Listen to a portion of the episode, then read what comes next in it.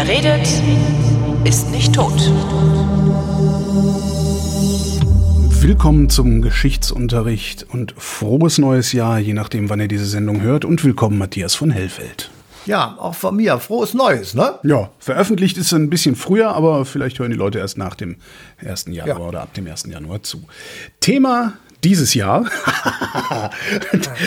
Thema diesmal Monopoly. Ja ein unfassbar interessantes, eine unfassbar interessante Geschichte. Mal gucken, wie viel du von ihr erzählst. Ja, ich hoffe, dass ich sie einigermaßen hinkriege. ja, äh, es, ist, es ist irre weit verzweigt, ja, das Thema. Ja, genau. Als ich äh, mich damit beschäftigt habe, also erst habe ich gesagt, wieso soll ich bei History Monopoly machen? Das mhm. ist so ein Kapitalistenscheiß. Ähm, ich habe das als Kind natürlich auch gespielt, bis zum Wahnsinnig werden. Ich erinnere mich an einen Sommerurlaub, den wir immer auf einer äh, holländischen Insel verbracht haben als Kinder. Und da hat es nur geregnet. Und dann saßen da so fünf Kinder oder so und wir hatten irgendwie ein Monopoly-Spiel und haben dann die ganze Zeit Monopoly gespielt. Mit Schulden machen und mit Geld aufnehmen und ich bin pleite und jetzt habe ich, kannst du mir was schenken und so, ja, nach mhm. dem Motto, ich darf einfach ja. nicht aufhören, das Spiel. und ich habe immer verloren. Und, ähm, aber es war sehr schön, unsere Eltern kamen ab und zu rein und brachten was zu essen und zu trinken und dann waren die Kinder beschäftigt, draußen hat es geregnet wie verrückt. Mhm. Ähm, und insofern war das natürlich ein großer Spaß. Ähm, aber dann habe ich mich damit beschäftigt und habe festgestellt, Monopoly ähm, ist eigentlich eine Kopie eines anderen Spiels, und zwar The Landlord's Game. Mhm. Und dieses Landlord's Game, das hat es wirklich in sich, denn es wurde 1904, äh, am Anfang des Jahres 1904 veröffentlicht, deswegen machen wir das auch. Und zwar von einer gewissen Elizabeth Maggie Phillips. Nennen wir sie kurz Lisbeth, ähm, das geht dann einfacher. Und Lisbeth, Lisbeth stammte... Aber tut dir das eigentlich irgendwie weh, dass die Queen gestorben ist, weil du die immer Lisbeth und Lilibet genannt hast? Ja, ja, ich, die, ja, ja. die hat auch mein Leben begleitet. Okay. Ich gebe das zu. Mit, mit dem Charles äh, werde ich irgendwie nicht warm, obwohl ich die insgesamt, die Monarchie natürlich ähm, für höchster übrigenswert finde, aber Lilibet fand ich irgendwie immer gut. Mhm. War aber nur persönlich. Ich habe sie aber nie gekannt. Also, unsere Lisbeth ist geboren im US-Bundesstaat Illinois und sie hing an den Ideen eines Ökonomen namens Henry George. Von dem hatte ich vorher auch noch nie etwas gehört, aber als ich von ihm hörte und las, dachte ich mir Donnerwetter. Der Junge hat vor 120 Jahren gelebt und hatte wirklich bedeutenden und großen Einfluss auf die amerikanische Ökonomie. Und er hatte nämlich etwas festgestellt, dass es in Amerika, man glaubt es kaum, einen unglaublichen Unterschied zwischen Arm und Reich gibt. Diese erhellende Erkenntnis hat er gewonnen, als er eine Reise nach New York angetreten ist, irgendwann zur Jahrhundertwende und eben genau diesen Unterschied festgestellt hat. Also schwarze Bevölkerungsecken, wo du keinen Zugang zu Bildung hattest, keine vernünftige Versorgung von Elektrizität und Gesundheit etc., kein gutes Schulsystem.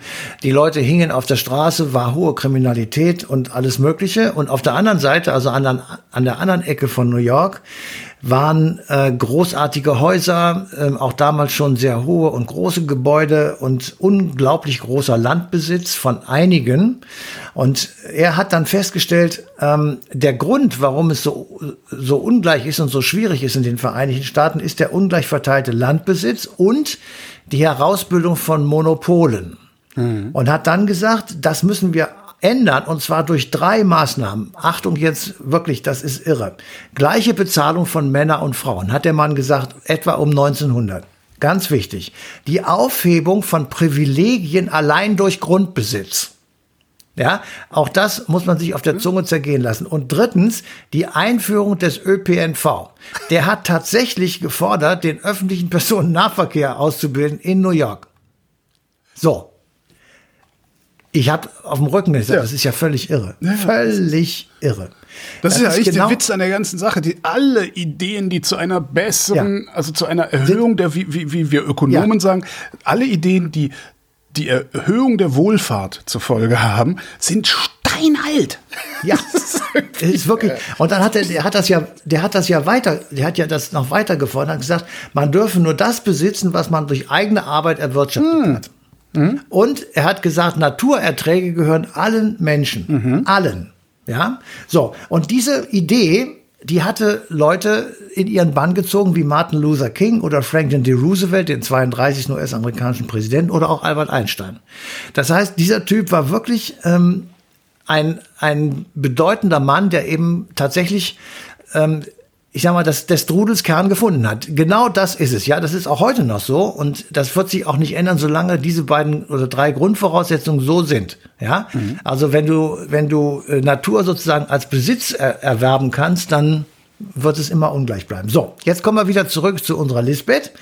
Lisbeth also äh, fand die Ideen von Herrn George ganz toll und hat gedacht, wir möchten in einem, sie möchte in einem Spiel ähm, Aufklärung betreiben über die ökonomischen Zusammenhänge ihrer Zeit.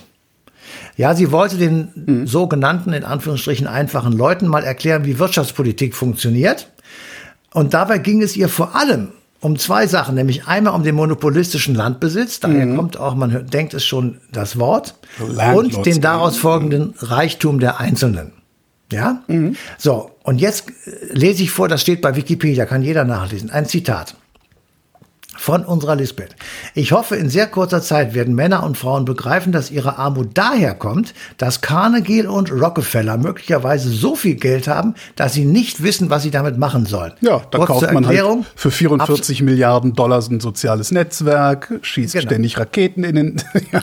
ja, genau. So, also der Carnegie, das war ein bedeutender US-Stahlbaron. Mhm. Carnegie Hall, es ist heute noch an ihn. Und Rockefeller, das war der Öl, Ölmagnat, also Rockefeller Center und andere Dinge erinnern an ihn.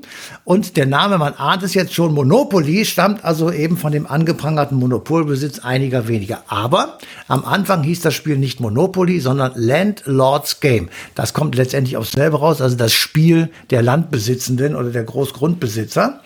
Ähm, und unter diesem Namen wurde es 1904 veröffentlicht und ging dann äh, ziemlich schnell rund, auch in den USA und war so ein Spiel, das also durchaus geläufig war und das viele Leute ähm, benutzt und gemacht haben, was aber leider, wie man heute weiß, nicht zum Ändern der grundsätzlichen Einstellung der Amerikaner zum Geld und zum Besitz geführt hat.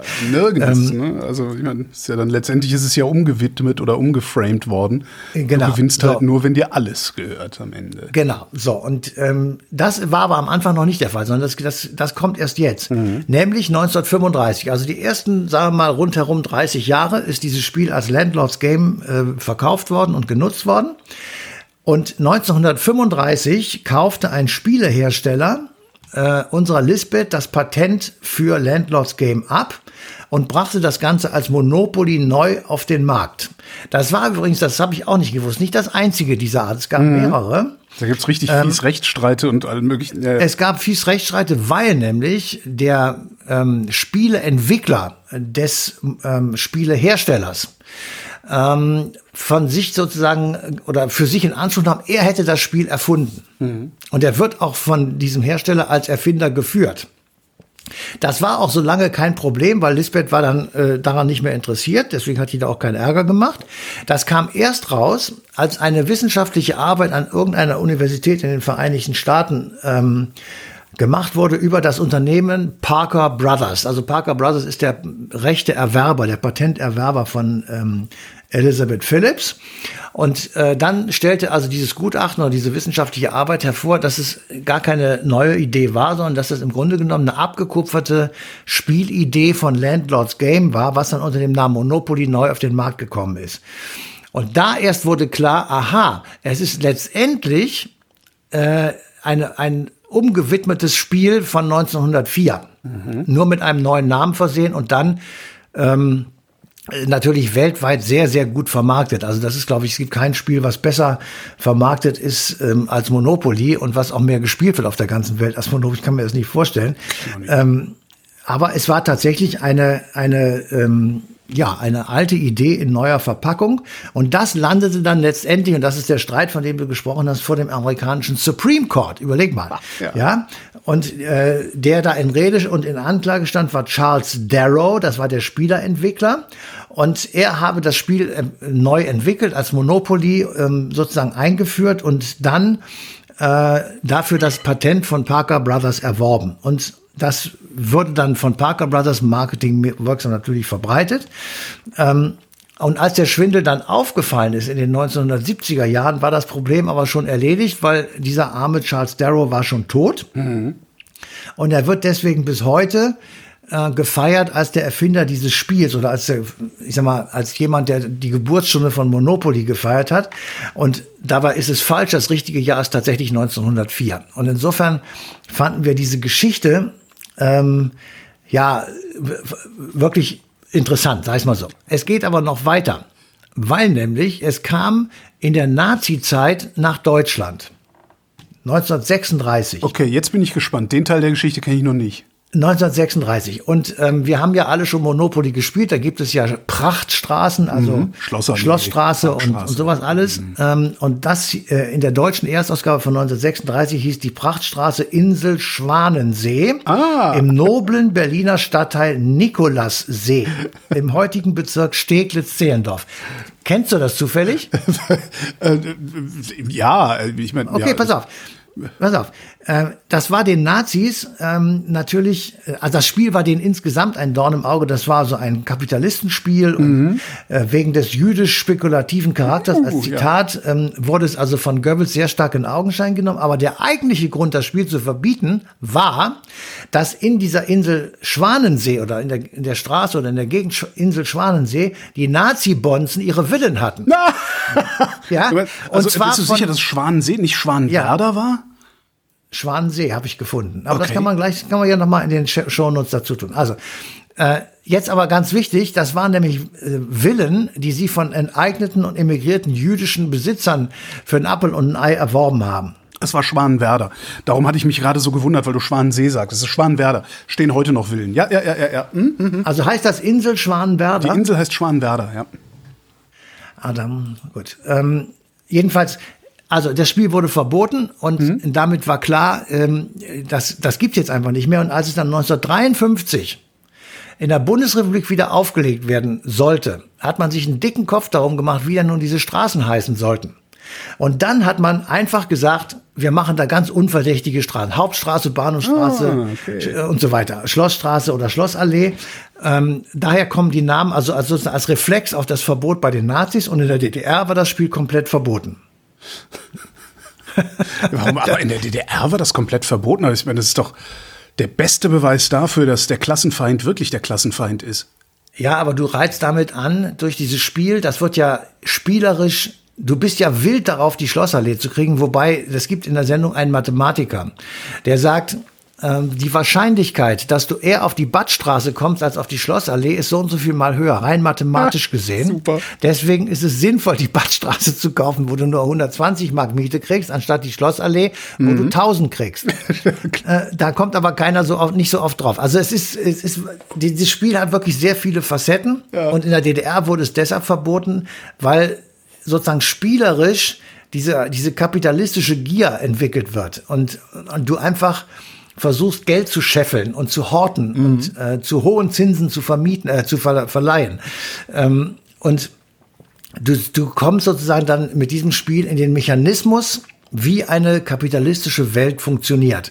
Und das wollte die DDR-Führung auf jeden Fall verhindern. Und insofern. Ja, aber auch ähm, interessant, ne? Das heißt, sie wussten, dass es eigentlich attraktiver ist als. Äh, natürlich wussten die das. Die wussten ja. alles. Die, na, selbstverständlich, die wussten auch, dass das, die, die Schaufensterauslage von Hertie deutlich attraktiver ist als die vom Konsum. Mhm, mhm, mhm. das ist doch vollkommen klar. Also, ähm, äh, und dass, dass das die Leute attraktiv finden und dass die das, dass die dahin wollen und dass die das besser finden, das wussten sie auch. Sonst hätten sie ja keine Mauer gebaut. Ja, der Mensch ist halt blöd und wenn du den besseren Menschen schaffen willst, dann musst du halt erstmal ein, zwei Generationen an die Kandare nehmen, nicht? Ja, das sieht man ja in Nordkorea. Mhm. Also ähm, ist ja, also ich muss ehrlich sagen, ich habe das jetzt auch lange nicht mehr gespielt, weil wir hatten, als äh, wir Kinder hatten, war Monopoly nicht, ähm, nicht mehr so das Spiel, da gab es andere Sachen. Ähm, ich, mir fällt gerade, Monopoly ist eins der beiden Spiele, mit denen ich verlieren gelernt habe. Ja, ja das, ich das andere war Mühle. ja, ich habe dann nur verloren. Und äh, Ja, jedenfalls, es ist wahrscheinlich jetzt auch äh, nicht mehr so, weil es einfach sehr viele ähm, Alternativen gibt, wie man sich beschäftigen kann, abgesehen mal vom Handy.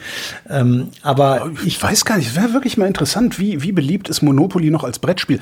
Weil es gibt ja eine sehr, sehr große Brettspielszene und es werden ja, ja, ja. auch immer wieder ganz hervorragende Brettspiele, große wie kleine, veröffentlicht. Ja, total. Und Monopoly, das Schöne an Monopoly ist halt, es hat so einfache Regeln. Ne? Das stimmt. Kapitalismus halt auch. Ne? Sieh zu, dass du Land besitzt. Wer Land besitzt, hat gewonnen. So. Ja, genau. Das ist, äh, ja. Naja, also jedenfalls kann man ja mal äh, am 1.1., das ist ja jetzt heute, ähm, mal ähm, sich schön ein, eine Runde Monopoly gönnen, wenn man sonst nichts zu tun hat. Und dann direkt das neue Jahr mit einer Schlägerei begrüßen. ins neue Jahr starten, genau. Matthias von Hellfeld, vielen Dank. Sehr gerne. Und euch vielen Dank für die Aufmerksamkeit. Die passende Ausgabe, eine Stunde History, läuft am 1. Januar 2024 auf Deutschlandfunk Nova.